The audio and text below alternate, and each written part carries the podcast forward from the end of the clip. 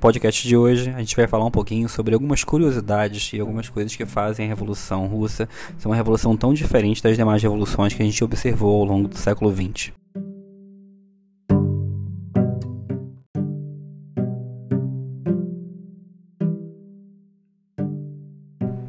Primeira grande curiosidade é você pensar que na verdade não é uma revolução. Na verdade são duas revoluções. Nós podemos claramente falar de duas revoluções russas. A primeira que acontece entre o dia 8 e 16 de março, que é a revolução promovida pelos mencheviques que derrubaram Nicolau II. Então é a primeira revolução que faz de fato a derrubada do czar. E a segunda revolução é do dia 7 e 8 né, do, de novembro, que é a revolução dos bolcheviques, que derrubam os mencheviques do poder.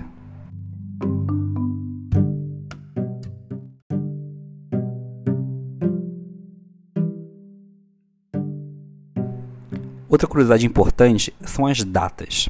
Se você pensar nas datas da Revolução Russa, você vai reparar algumas coisas interessantes, porque os russos não usavam o calendário que nós estamos acostumados hoje. Eles usavam na época o calendário juliano, que foi criado por Júlio César em 46 a.C., ou seja, ainda no Império Romano. Os meses não correspondem aos nossos meses atuais. Então, quando a gente fala de Revolução de Fevereiro, na verdade ela aconteceu em março. E quando nós falamos de Revolução de Outubro, na verdade ela aconteceu em novembro.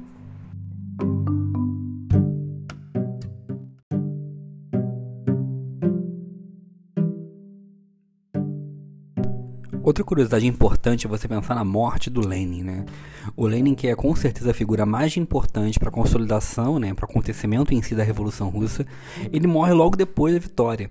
Né? O Exército Vermelho venceu a Guerra Civil em 1922 e ele vai morrer em 21 de janeiro de 1924.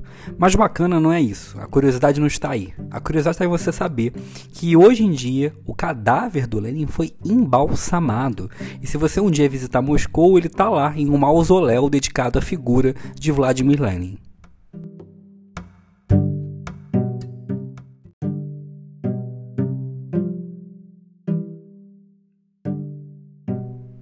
Outra curiosidade é que o livro Revolução dos Bichos, um dos livros mais vendidos do mundo, né, de George Orwell, que inclusive tem um livro dele esse ano na UERJ, né, 1984, o Revolução dos Bichos é uma analogia à Revolução Russa.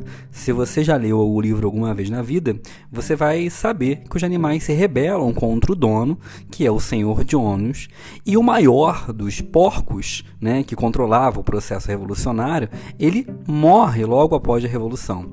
E posteriormente a isso, o livro se passa contando a história de dois porcos, ou porcos, que estão disputando, no caso, o poder. Um porco chamado Snowball, que é o Trotsky, e outro porco chamado Napoleão, que é o Stalin.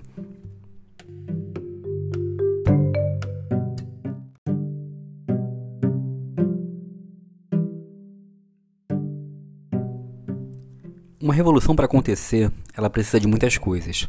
Uma revolução não ocorre do nada e nem ocorre sozinha.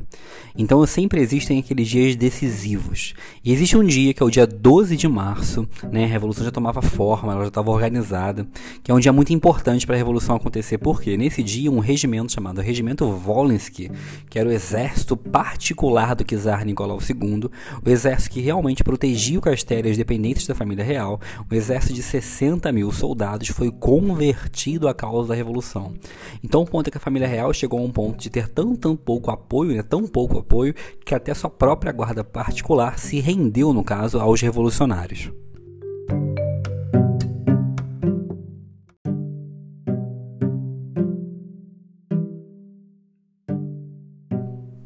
A guerra na Rússia, a guerra civil na Rússia, ou seja, a guerra entre mencheviques e bolcheviques, não foi uma guerra qualquer, tá? Estamos falando de uma guerra em que morreu algo em torno entre 8 e 10 milhões de mortos, né? Assim, é uma quantidade muito expressiva, é uma guerra extremamente violenta.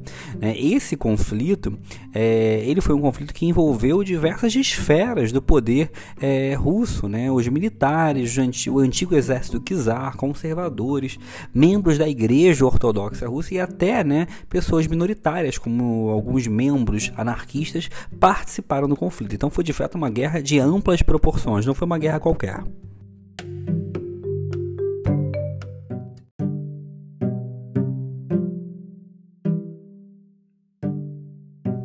E para terminar o podcast de hoje, eu vou deixar algumas indicações aqui de livros para quem se interessa no assunto. Né, já tem um aqui, que é o Revolução dos Bichos, acredito que seja um livro que alguns de vocês já tenham lido.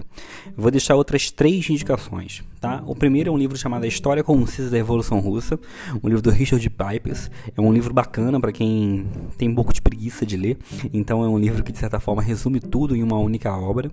É, uma outra indicação é a História da Guerra Civil Russa, é um livro do Jean-Jacques Marrier, História da Guerra Civil Russa. É um filme bacana porque ele foca na guerra, ele é extremamente profundo, detalhado. Né? Eu que gosto um pouquinho de fofocas de contos históricos, é um livro que detalha esses acontecimentos. E a terceira indicação é um livro chamado Outubro, História da Revolução Russa, de China Mieville, né? É um filme, é um filme, não, é um livro no caso, que conta todo o processo de antecedentes e também o que a revolução veio a causar.